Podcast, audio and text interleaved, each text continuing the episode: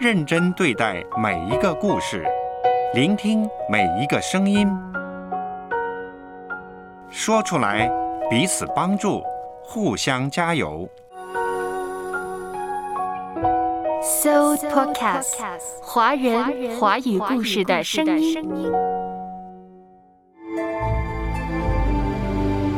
尽管生活再艰难，命运再残忍，上帝的视线从来不会移开，我们的脚步不能停下。流奶与蜜之地就在眼前。吴姐姐讲圣经故事第四本《流奶与蜜之地》。阅读开阔视野，豁达心胸。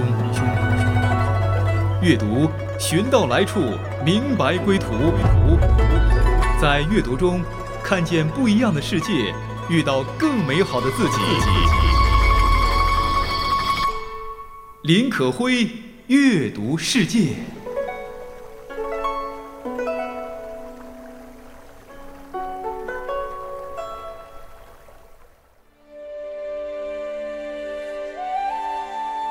嘿，你好吗？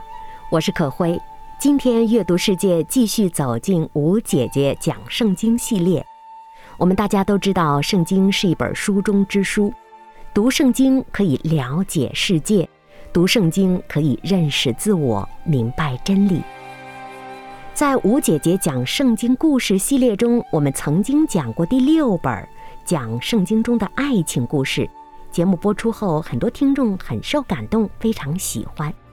今天我们继续走进的是第四本《流奶与蜜之地》。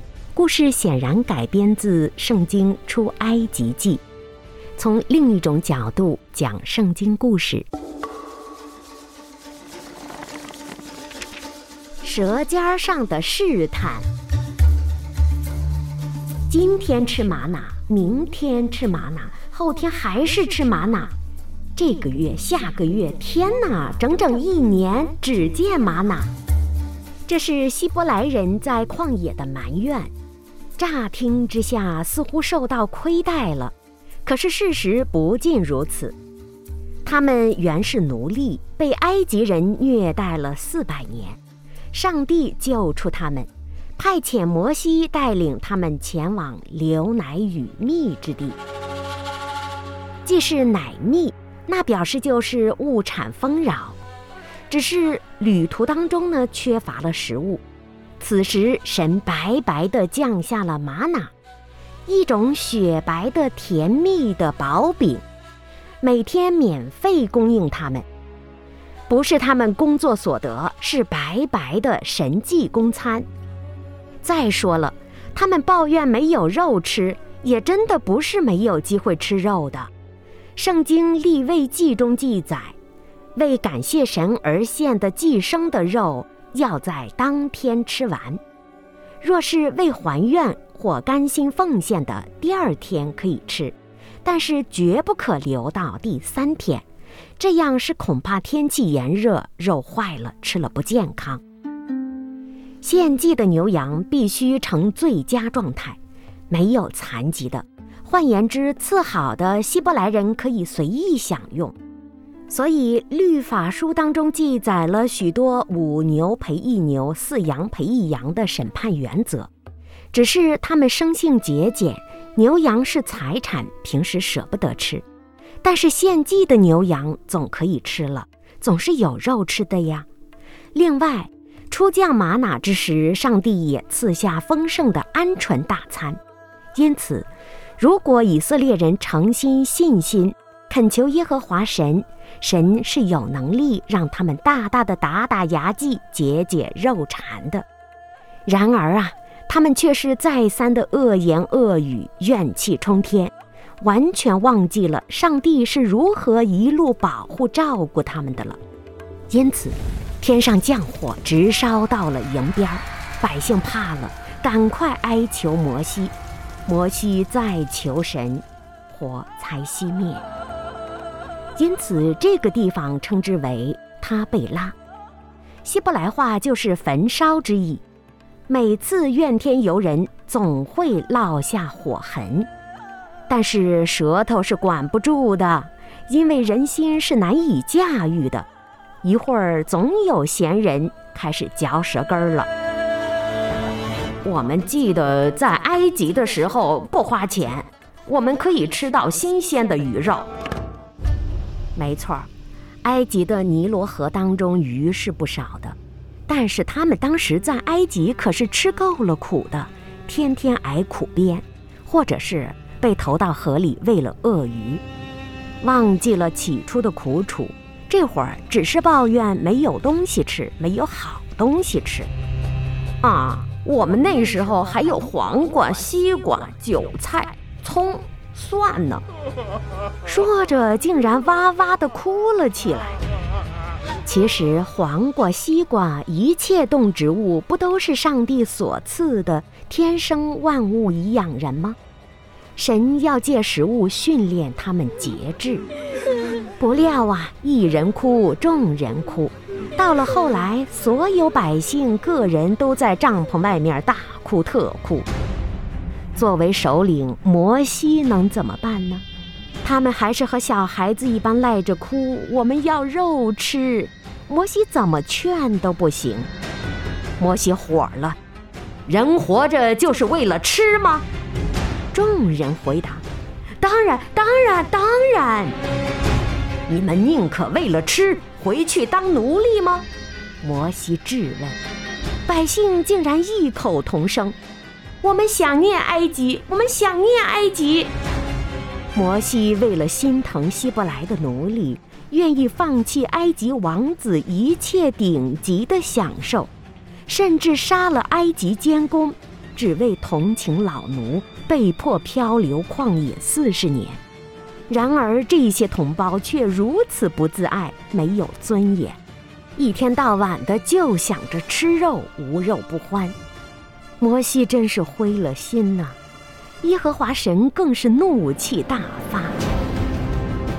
摩西做不下去了，他向神请辞：“耶和华，我为何不在你眼前蒙恩？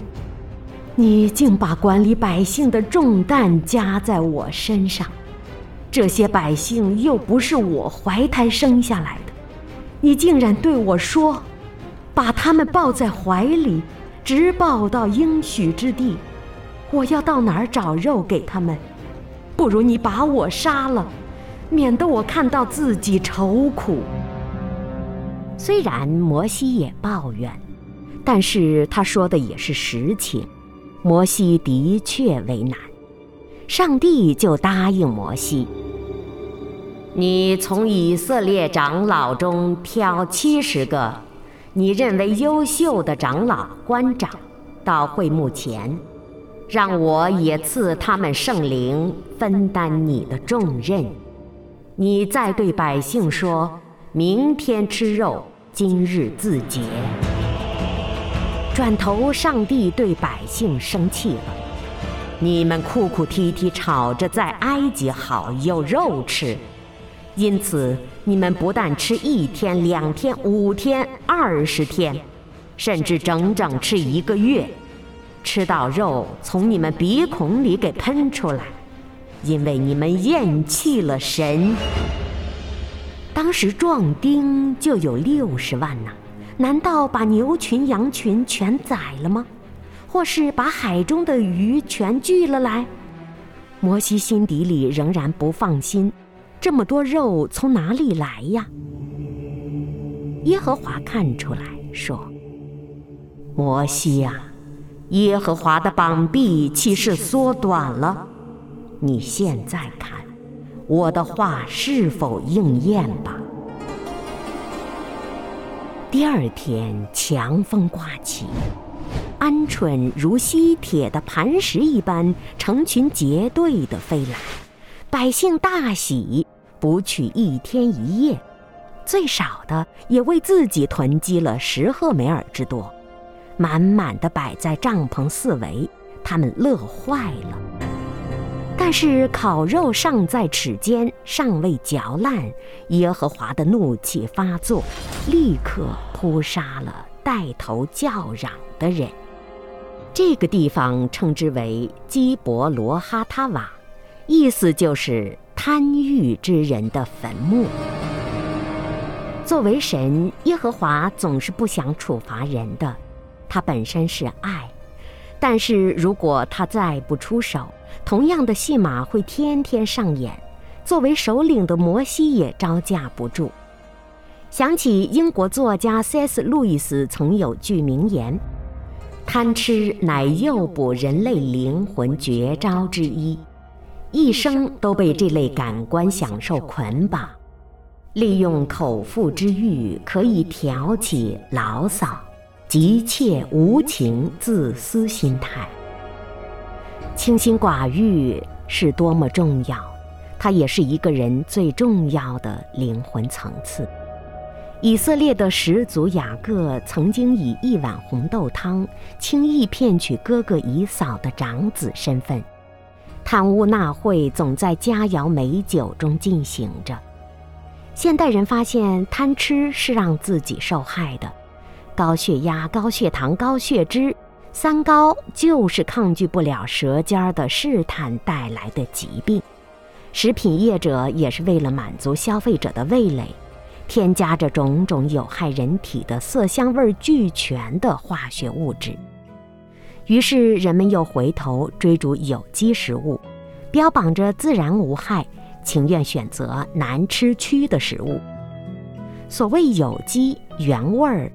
就是要回到上帝制造的真实食材，唯有返璞归真，灵性才能向上提升，灵魂体是分不开的。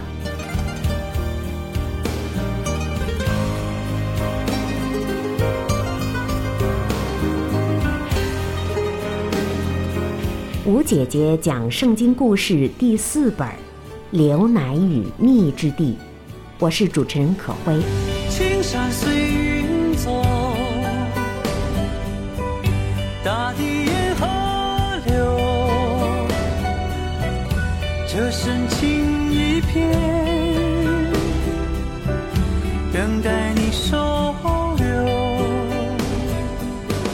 这美丽的世界，已经拥有。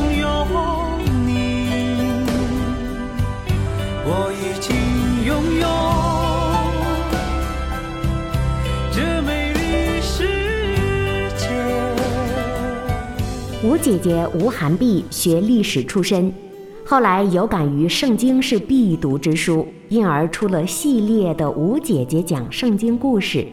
此前节目中可会跟大家介绍过吴姐姐讲圣经故事的第六本《圣经当中的爱情》。今天我们讲的是第四本《流奶与蜜之地》，故事取自圣经的出埃及记。大家如果感兴趣，可以翻开圣经，看看圣经原文是如何记载的。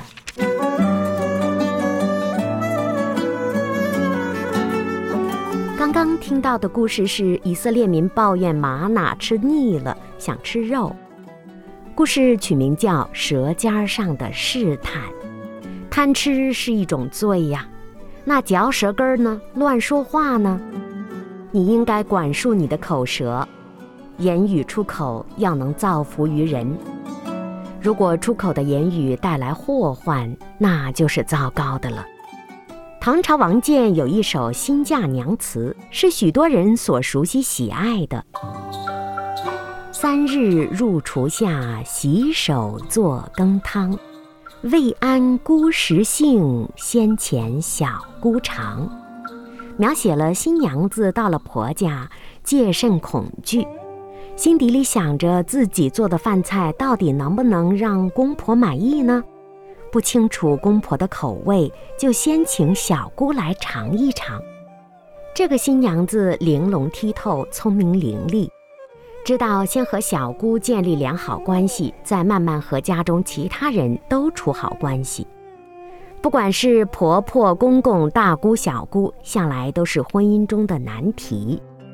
在出埃及记中。摩西的妻子希波拉和他的姐姐米利暗之间的关系也很微妙。吴姐姐讲圣经故事《流奶与蜜之地》中特别讲了这段故事：嚼舌之祸。摩西率以色列人在旷野，一共经过了四十二站，在第十站利非定的旷野，打败了亚玛利人。此后，摩西的岳父带着摩西的妻子希波拉，以及摩西的两个儿子一起来与摩西团聚。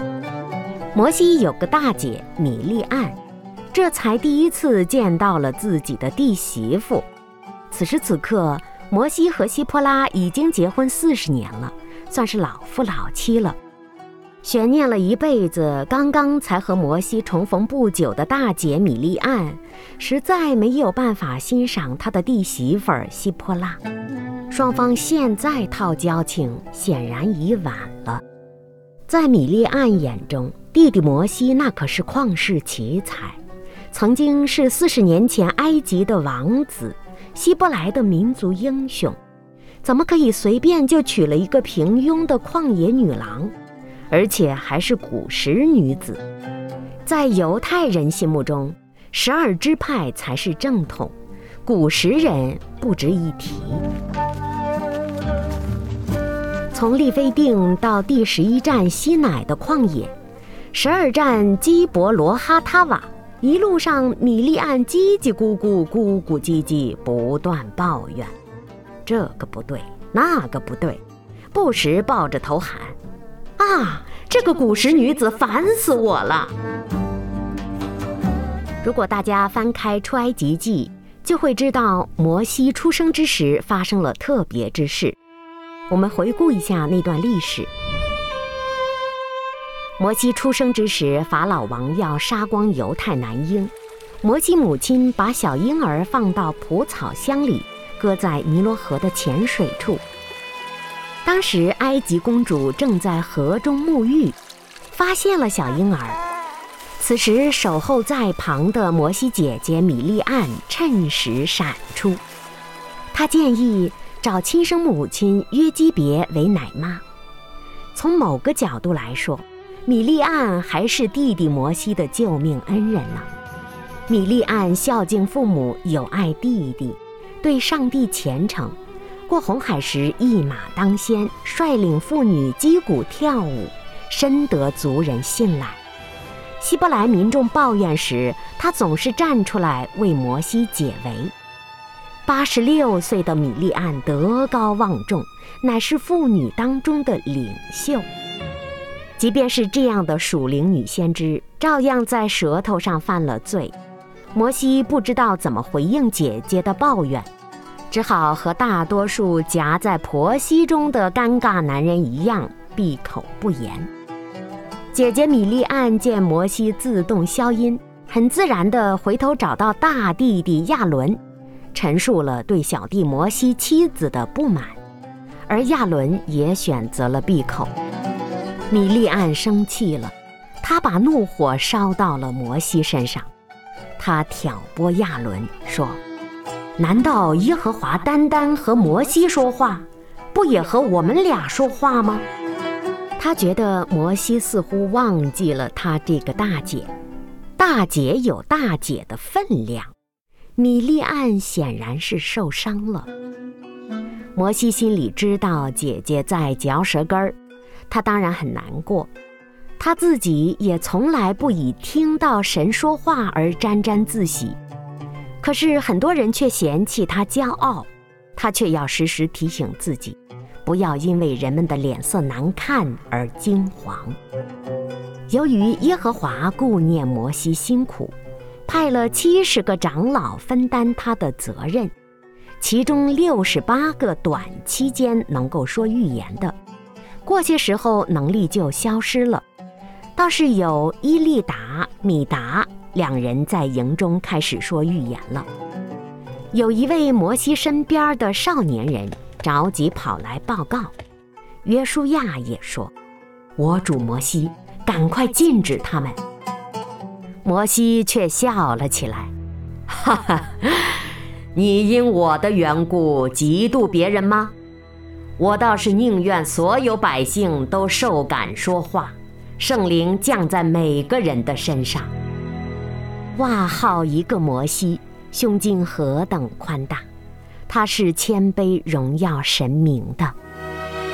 可是上帝却生气了，因为米利暗是个领袖啊，他一向热情洋溢，坚决表现自己的想法，在自己和别人中间不断唤醒信仰的力量。因此，当他跌倒犯错，不仅挑拨了兄弟之间的感情，也会在盲目的群众里扩散对摩西的不满之情。这样下去，后果可是不堪设想的。有一天，上帝突然发声了：“摩西、亚伦、米利暗三人出来。”接着，耶和华驾着云彩降临。你们中间如果有先知，我会在梦中与他说话。摩西是世上最谦和的、最忠诚的。我与他面对面说话，你们胆敢毁谤我的仆人摩西，你们不怕吗？接着，云彩自会幕上方离开，神既开了口，不又证明上帝也对亚伦、米利暗说话吗？又可让米利安拿出来夸口吗？亚伦一回身，看到米利安，突然大叫：“啊，姐姐，你长了大麻风！”米利安也发现了自己身上的肉开始转白溃烂，他吓得大哭。这是当时人最害怕的、最毒的麻风病。亚伦急哭了：“摩西呀，我主啊，不要因我们犯罪，让大姐成半烂的死人呐！”摩西也惊恐万分，高喊：“神呐，求你医治他，求你！”耶和华开口了：“若米利暗父亲吐唾沫在他脸上，他也要蒙羞七天。现在，把他关在营外七天，才许进来。”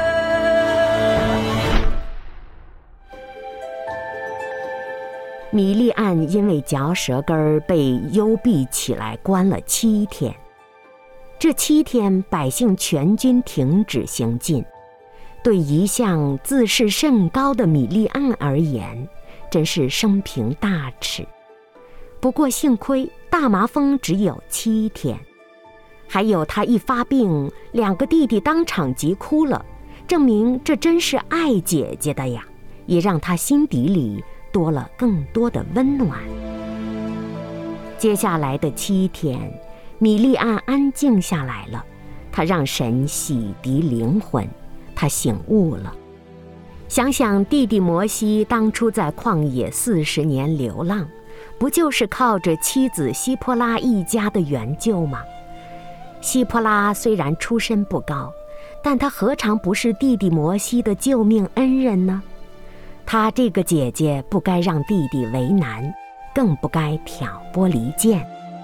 再说，亲身经历了上帝的管教和医治，米利安更加明白了，何以摩西凡事尊崇神。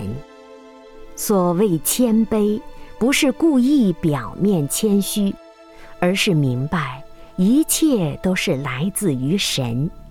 自己没有什么值得夸耀和骄傲的，谦卑就是意识到神是一切，然后愿意让路，让神来带领，让神来成就一切。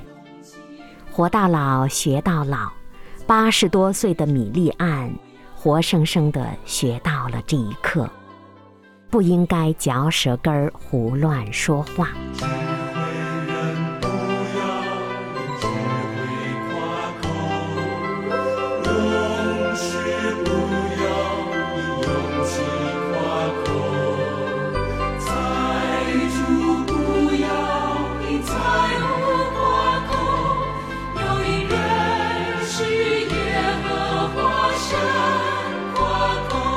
今天阅读世界走进的是吴姐姐吴寒碧讲圣经故事的第四本《牛奶与蜜之地》，我是主持人可辉。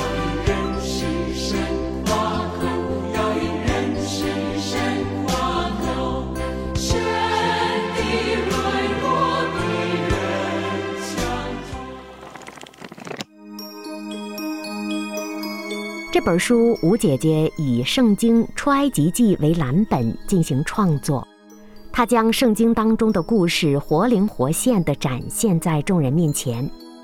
圣经本身的记载就已经非常鲜活了，对于基督徒而言，读起来是十分畅达的；但是非基督徒也许读起来觉得生涩不好懂。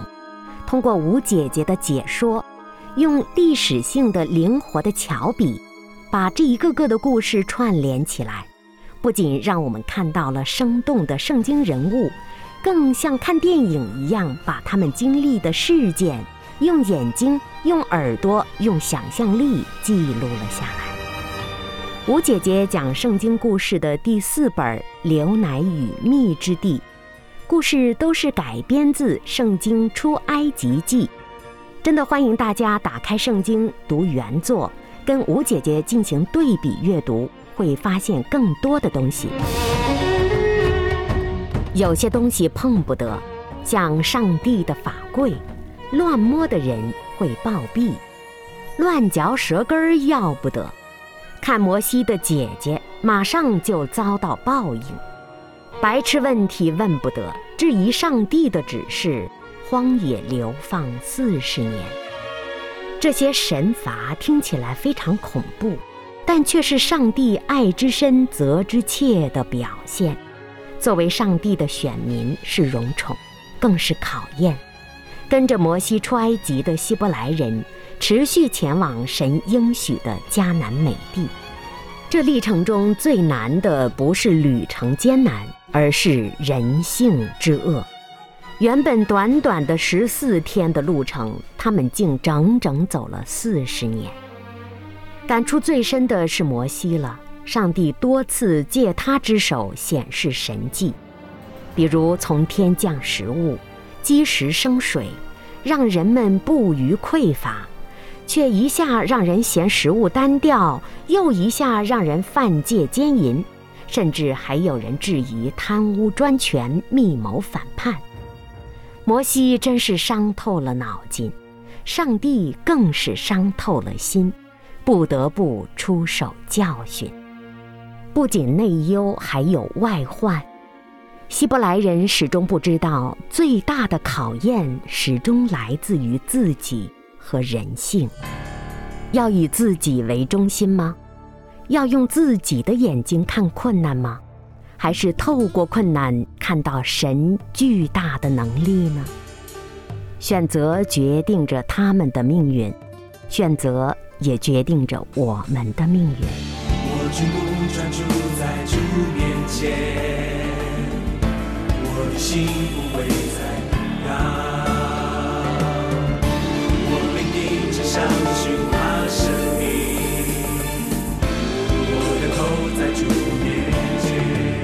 欢迎翻开吴姐姐讲圣经故事的第四本《流奶与蜜之地》，当然更加欢迎你打开圣经的出埃及记。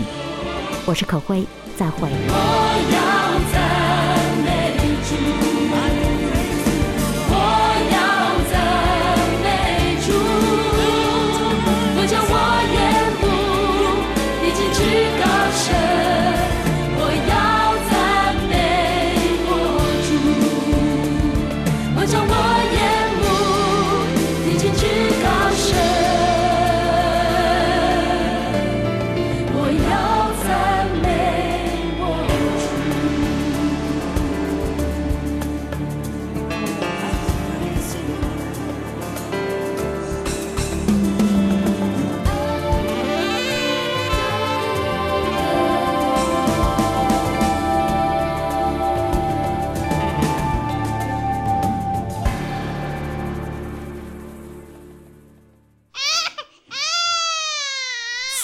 ，Supercast 华人华语故事的声音。